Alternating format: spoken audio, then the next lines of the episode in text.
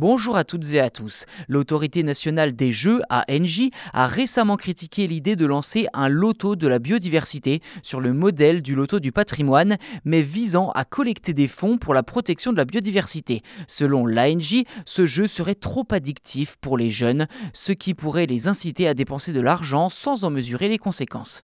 Concrètement, chaque billet à gratter acheté, dont on ignore encore le prix, contribuera à financer des projets concrets de protection de la biodiversité, tels que la restauration d'habitats naturels, la mise en place de programmes de protection pour les espèces en danger ou encore l'amélioration de la qualité de l'air et de l'eau. Malgré ses bénéfices pour la biodiversité, l'ANJ s'inquiète de l'effet addictif que ce jeu pourrait avoir sur les jeunes. Selon l'ANJ, les jeux d'argent peuvent être particulièrement attirants pour les jeunes qui, poussés par l'appât du gain et l'intérêt de participer à une bonne cause pourrait ne pas mesurer pleinement les conséquences financières qu'implique ce genre de jeu.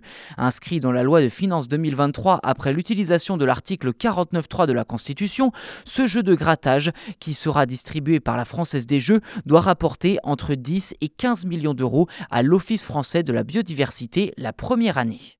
En réponse à ces critiques, les organisateurs du Loto de la biodiversité ont affirmé qu'ils prennent ces inquiétudes très au sérieux et qu'ils travaillent activement à mettre en place des mesures pour minimiser les risques pour les jeunes. Cela comprend la vérification de l'âge pour s'assurer que les joueurs ont au moins 18 ans, ainsi que des limites sur le montant que les joueurs peuvent dépenser. Malgré ces efforts pour minimiser les risques pour les jeunes, l'ANJ recommande aux parents et aux responsables de surveiller attentivement les activités en ligne de leurs enfants et de discuter avec eux des conséquences potentielles des jeux d'argent et des jeux en ligne.